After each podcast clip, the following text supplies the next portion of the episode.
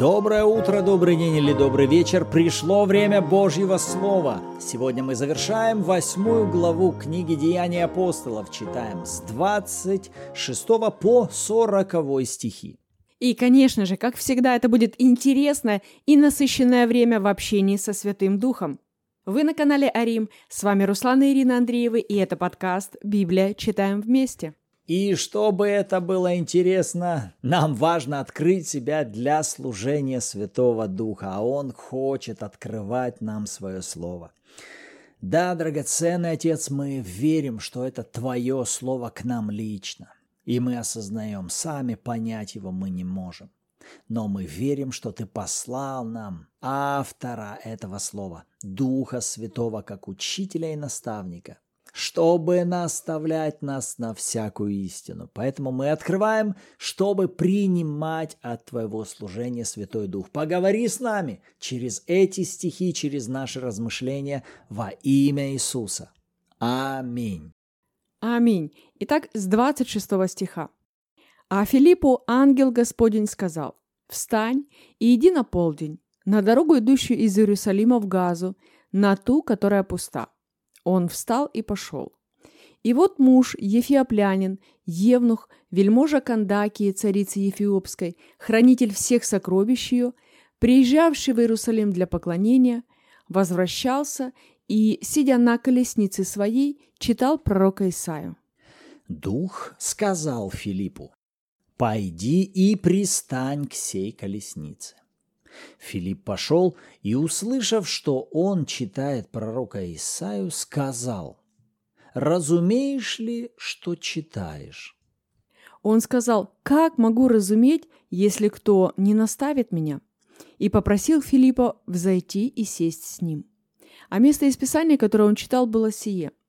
«Как овца веден был он на заклание, и как агнец пред стригущим его безгласен, так он не отверзает уст своих. В уничижении его суд его совершился, но род его кто разъяснит, ибо вземлется от земли жизни его. Евнух же сказал Филиппу, прошу тебя сказать, о ком пророк говорит это? О себе ли или о ком другом? Филипп отверз уста свои и, начав от всего Писания, благовествовал ему об Иисусе. Между тем, продолжая путь, они приехали к воде, и Евнух сказал, «Вот вода, что препятствует мне креститься?»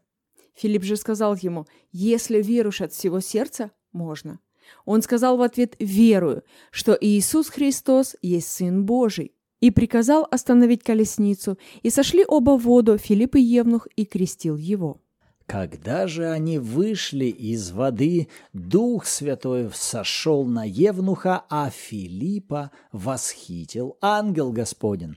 И Евнух уже не видел его и продолжал путь, радуясь. А Филипп оказался в Азоте и, проходя, благовествовал всем городам, пока пришел в Кесарию. Аминь. Вот и завершилась восьмая глава, вот и завершилось краткое, можно так сказать, описание служения евангелиста Филиппа. Не знаю, как для вас, но для меня это невероятно, но вероятное событие – с одного места его ангел Господень переносит в другое. Только что он совершал служение в одном из городов самарийских. Там великое пробуждение произошло. Целый город обращается к Иисусу Христу. После этого события Господь отправляет его на дорогу. Здесь у него встреча с Евнухом. После встречи с Евнухом ангел Господень возносит его, уносит его куда-то в азот. Ну, как можно, глядя на такие события, не оставаться без впечатления? Как говорят в Одессе, чтоб мы все так жили, как вот здесь мы видим это на жизни Филиппа чтоб нас всех сопровождали вот такие же сверхъестественные чудеса, знамения и взаимодействие с Господом. Аминь. Хорошо. Давайте таки с 26 стиха вернемся именно к этой истории. И вот какая мысль прежде всего привлекла меня. Меня привлек конец 26 стиха. Пустая дорога. Господь, вернее, ангел Господин обращается сейчас к Филиппу. Я снова напомню, обращается к Филиппу, который только что стихами выше устроил пробуждение городского масштаба. Весь город Самарийский только что был обращен. Это огромное число людей. Десятки, может быть, сотни чудес и знамений Бог совершал через Филиппа только что в одном из городов самарийских. Все люди в этом городе были в радости и впечатлены от Филиппа. Знаете что? Он сейчас центр внимания номер один. И после того, как Филипп пережил такой, можно сказать, массовый успех, Бог ему сейчас говорит, а теперь, знаешь, отправляйся отсюда, из места всеобщего признания, и отправляйся на пустую дорогу. И он отправляется и идет туда. И вот здесь стоит выделить следующую деталь. Все, что Бог сказал ему, оно не имело внутри себя полного описания всех грядущих событий. Все, что сейчас имеет Филипп и чему он послушен, это только указанию «отсюда выходи, а иди вот сюда, вот на эту дорогу. Она пустая. Но я говорю тебе, иди сюда. И вы понимаете, что когда Бог нам что-то говорит, нам важно доверять этому максимально и быть этому послушным. И Филипп вполне вероятно мог бы позволить своему уму начать активно вести размышления со следующими аргументами. Подождите, как это? Зачем мне уходить отсюда? Я известный здесь человек. Мое призвание проповедовать десяткам и сотням других людей. Если мне куда и нужно идти, то точно не в пустое место. Это нелогично мне сейчас идти в пустое место. Это нерационально идти на пустую дорогу. Что я там буду делать? Там же никакой транспорт не ходит, там никакие люди особо не движутся. А я евангелист, кому мне там проповедовать? Но как раз вот здесь и важно было Филиппу продолжать двигаться в своем послушании. И повторюсь, Бог не описывает ему всей картины. Ты пойди на ту дорогу. Там будет ехать вельможа, царица Эфиопской. Ты пристанешь к нему он уже будет тогда читать Исаю. Ты ему дашь истолкование, он покается, крестится, и вот так мы приобретем душу знатного человека. И вот, зная это, Филипп говорит, ну да, это логично, с таким я согласен. Пойду-ка я на эту дорогу. Но у него не было всей ясной картины того, что его ожидает. Все, что у него было, выйди отсюда и иди вот сюда. И Филиппу нужно было быть этому послушным.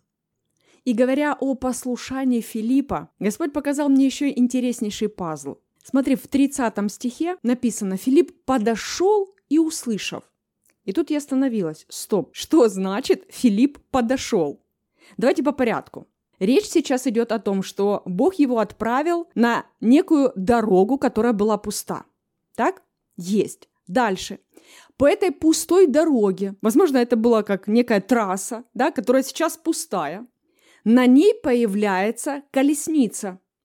Причем чья колесница, друзья? Колесница министра финансов, который заведовал всеми сокровищами президента Ефиопии. То есть это не последний человек в государстве. И вот здесь в 30 стихе мы читаем, Филипп подошел. Подошел к чему? К проезжающей колеснице. Интересно, с какой скоростью сейчас неслась эта колесница. Конечно же, здесь нам не указана скорость, которая ехала колесница. Где-то быстрее, может быть, где-то медленнее. Но суть в чем? Что Филипп в этот момент был готов исполнить эту волю Божью, которая для него сейчас выглядела вот таким вот образом. И смотрите, что очень важно, для исполнения этой воли Божьей для Филиппа ему нужно было быть достаточно в хорошей физической форме. И Господь обратил мое внимание именно на важность того, в каком состоянии, в каком физическом состоянии находится наше тело, именно исходя из ракурса воли Божьей. Потому что на этом примере мы можем увидеть некий маленький фрагмент что то, в каком состоянии находится наше физическое тело, оказывается, может напрямую влиять на то, каким образом я могу исполнять волю Божью, и могу ли я ее сейчас исполнить именно так, как Бог мне это говорит. И вот здесь я увидела, что Бог обращает наше внимание, во всяком случае мое, и я верю еще и кого-то из вас, на то, что тело, которое Бог нам дал, во-первых, это Его тело, во-вторых, на мне ответственность за то, в каком состоянии будет это тело и будет ли оно в любой момент быть способным исполнять волю Божью в полном объеме. Нам не надо игнорировать тело как фрагмент воли Божьей для нас. В этом тоже есть план Бога.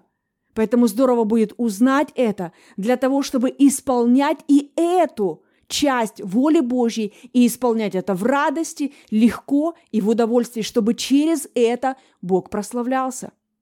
Но перед тем, как Филипп сейчас идет и пристает, посмотрите, в 29 стихе Дух Святой ему говорит об этом.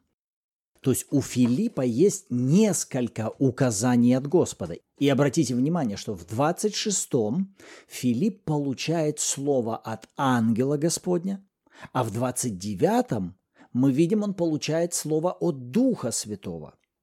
Ангел Господень ему говорит, встань, иди на полдень на ту-то дорогу. А когда он уже видит колесницу, Святой Дух поднимает внутри него слово и говорит, пойди, пристань к ней. И несмотря на то, что вначале Филипп получает слово от ангела, а затем получает слово от Духа Господня, тем не менее, авторство этих инструкций мы смело можем приписать к господству Иисуса.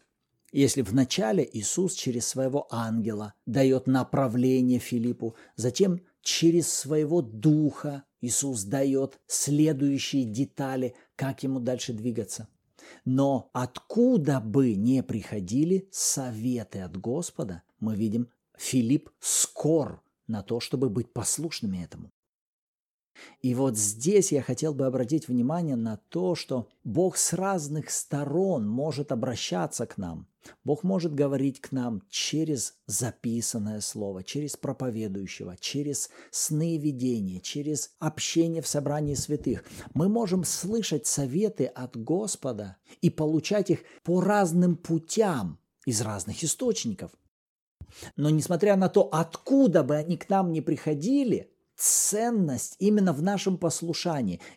Но что может больше всего препятствовать нашему послушанию, это наша активность ума или наше обращение к мудрости земной, душевной, бесовской. Когда мы, получая что-либо от Господа, идем за советом нашей плоти и начинаем аналитически думать, а стоит, не стоит, а что будет, а как если, а может быть. И Филипп вполне вероятно тоже, если бы, получив вот такое наставление, пойди, пристань к этой колеснице, если бы он пошел советоваться со своим умом, с мудростью земной, душевной и бесовской, он бы там встретил аргументы. Да как я к ней пристану? Это колесница кого-то богатого. Там охрана. Вдруг они подумают, что я какой-то преступник, террорист какой-то, который сейчас пристал к этой колеснице и хочу покуситься на этого вельможу. А что обо мне подумают? А смогу ли я? И тому подобное. Но посмотрите, Филипп не позволяет активности своего ума угошать приходящее к нему слово от Бога. И я повторюсь, что у Филиппа нет ясной и полной картины понимания вот того сюжета, в который Бог его вводит. Это мы с вами сейчас, прочитав историю с Филиппом и этим Евнухом, видим всю картину. Если бы мы себе задали вопрос, а я бы хотел оказаться на месте Филиппа, мы бы сказали, ну да, я бы хотел. Пусть Господь мне скажет пристать, я буду знать, конечно, что там вельможей. Он увлечен поиском ответа на э, вот пророчество о Христе, я ему все это объясню. Он примет мои слова, затем мы захотим. И вы бы захотели зайти в этот сюжет. Но, повторюсь, Филиппу это неизвестно. Он не знает, чем все это закончится. Он доверяет тому, что эти наставления закончатся славой что сейчас Бог совершает свою волю, свой план, а его планы славные. И мы с вами, глядя на вот эту всю картину событий, можем видеть Филиппа, как будто Бог берет его и вводит в какой-то готовый фильм, как будто вот сериал идет, а Бог берет Филиппа и вводит в сюжет, вот выводит на сцену уже какого-то спектакля, который совершается. Филипп здесь оказывается, можно сказать, вдруг но там в этом сюжете уже все приготовлено. Этот Евнух, он уже едет приготовленный. Этот Евнух уже исполнен богоискание. Откуда оно в нем? Бог уже в нем это все сформировал. Филиппу даже не надо думать, как я построю свое обращение к нему, с чего мне начать, чтобы он ничего там не подумал, как мне правильно, первое, второе, третье. Нет, Святой Дух ему говорит, подойди, иди рядом и слушай. Он идет и слушает. О, Исаю читают. Ага, и как только Филипп услышал, что этот евнух читает Исаию, посмотрите, в 30 стихе мы уже встречаем следующий глагол. Говорит. Разумеешь ли, что читаешь? Посмотрите, краткое обращение, но оно выбивает десятку. Минута в минуту. Можно сказать, даже секунда в секунду. Человек в нужном месте, в нужное время делает то, что Бог говорит ему делать, и говорит то, что ему нужно говорить. В результате что мы с вами видим? Мы видим сверхъестественный результат. Человек обращается, рождается свыше, крестится во Христа, исполняется Святого Духа, и Божий план, величайший сценарий у Бога, только что совершился. И Филипп, как евангелист, сейчас в этом сценарии сыграл ключевую роль. Хотя, казалось бы, он же только что служил тысячам, а сейчас вдруг Бог берет его и переносит, чтобы служить всего лишь одному.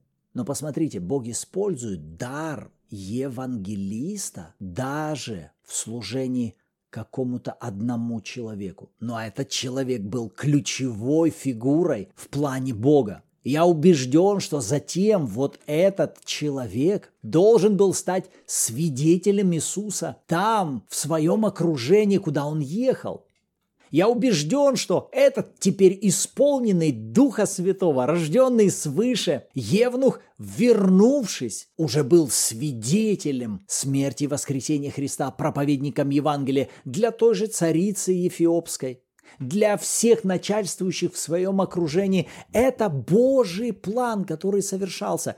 Но Бог свой план совершал за ширмами от самого Филиппа. Филипп не знал вот этого сериала, который Бог совершал вот там, в Эфиопии, с тем или иным человеком, точно так же, как святые. И мы с вами не знаем, о том служении, которое Бог совершает в жизни этого, этого, другого человека.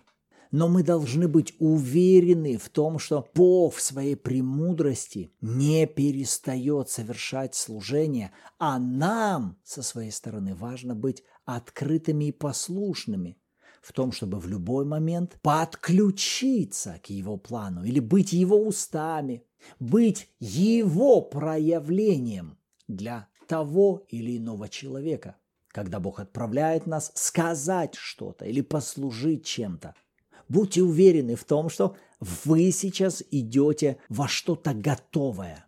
вы сейчас входите в какой-то уже приготовленный Богом сюжет, и мне здесь не нужно напрягаться, что я скажу, а чтобы мне подумать. Нет, мне все, что нужно, это нужно быть послушными, входя в этот сценарий Бога. И несмотря на то, что этот евнух занимал достаточно высокое положение в своей стране, меня удивляет его смирение. Он читает пророка Исаию, да, и Филипп спрашивает, разумеешь ли, что читаешь? В 31-м он, он отвечает, как могу разуметь, если кто не наставит меня? Но, во-первых, удивительно, что человек продолжает читать Библию, хотя не понимает там ничего. Сколько раз я была в этой ситуации, что я открываю Библию, я читаю, да, какие-то вот интересные истории, можно там себе как-то представить, но я была далека от того, чтобы понимать, что именно Бог хочет сейчас говорить ко мне через это слово. И стоит отдать должное этому Евнуху, что он, не разумея Писания, но он все равно продолжал его читать. И это говорит о его выборе, о его желании, решении, стремлении к тому, чтобы познавать истину. Удивительно, как этот человек был приготовлен Богом.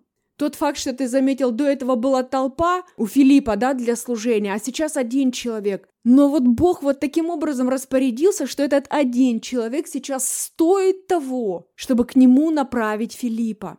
И вот этот фрагмент их диалога, и написано, что в 31 стихе он попросил Филиппа взойти и сесть с ним. И у них начинается диалог, когда Филипп начинает ему разъяснять. И это мне напомнило, знаете, как вот иллюстрацию того, когда мы начинаем читать Библию, как важно нам занимать вот эту позицию смирения и зависимости от Святого Духа. Когда этот Евнух говорит, как я могу понимать, если кто меня не наставит? И прелесть Нового Завета, друзья, в том, что внутри нас уже живет наставник. Внутри каждого из нас, рожденных свыше, уже живет Святой Дух, который желает открывать нам с вами Писание и наставлять нас на всякую истину. Но эти наставления, понимаете, они не будут, скажем так, насильно вкладываться в нас.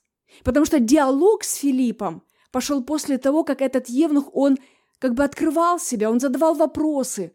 Во-первых, он признал, говорит, я не могу понимать сам. Следующий шаг, он обратился к Филиппу за помощью. И он принимал служение наставления Филиппа.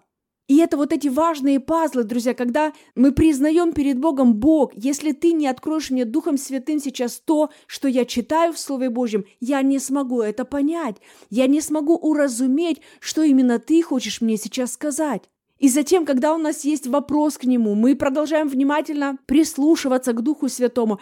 Затем у нас начинается уже диалог, и в результате уже затем да, проявляются ну, некоторые плоды взаимодействия. Но суть в чем? Насколько мы с вами нуждаемся в служении Святого Духа, когда читаем Писание – Насколько мы с вами смиренны в том, чтобы признавать, если мы сейчас ничего не увидели или ничего не поняли, насколько нам важно остановиться и сказать, Господь, я тут ничего сейчас не понял. И если ты мне не поможешь, я отказываюсь просто как-то умом пытаться все это объяснить. Я отказываюсь находить ответы на все вопросы, которые сейчас передо мной, просто своей логикой. Я в тебе нуждаюсь, Святой Дух.